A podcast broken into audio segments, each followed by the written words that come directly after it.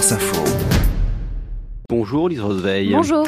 Dans le vrai ou faux ce matin, alors que la nouvelle ministre de l'Éducation nationale Nicole Belloubet prend ses marques, un dossier brûlant qui va vite l'occuper. La mise en place des groupes de niveau en 6e et 5e pour la rentrée prochaine. Les syndicats s'y opposent, ils ont déjà manifesté deux fois. Et le patron des Insoumis, Manuel Bompard, est catégorique. Ces groupes de niveau, c'est contre-productif.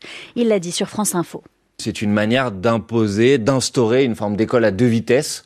En fait, toutes les études en pédagogie montrent que euh, ça ne fonctionne pas. Toutes les études en pédagogie montrent que les groupes de niveau sont inefficaces. Est-ce que c'est vrai ou c'est faux? C'est plutôt vrai, mais ce n'est pas aussi tranché. Ça dépend des conditions dans lesquelles sont organisés ces groupes de niveau. Des dizaines d'études ont été menées sur le sujet ces dernières décennies et un groupe de chercheurs spécialisés vient justement en novembre dernier de les synthétiser. Il l'affirme, les groupes ou les classes de niveau sont inefficaces dès qu'on parle de groupes permanents sur toute l'année scolaire. Les élèves ne progressent pas et certains régressent carrément. Et alors comment ça se fait? Les chercheurs avancent plusieurs raisons. D'abord, les élèves classés dans les groupes à faible niveau perdent confiance en eux et se démotivent. Ensuite, les enseignants ne sont pas toujours formés pour accompagner ces groupes particuliers et ils peuvent avoir tendance, ça a été documenté, à baisser leurs exigences.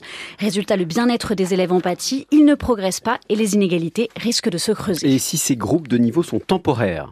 Justement, dans ces conditions, quand on constitue pour une durée donnée des petits groupes au sein même de la classe pour travailler des compétences précises, là on voit des effets positifs. Les élèves, tout en bas ou tout en haut du classement, progressent plus vite.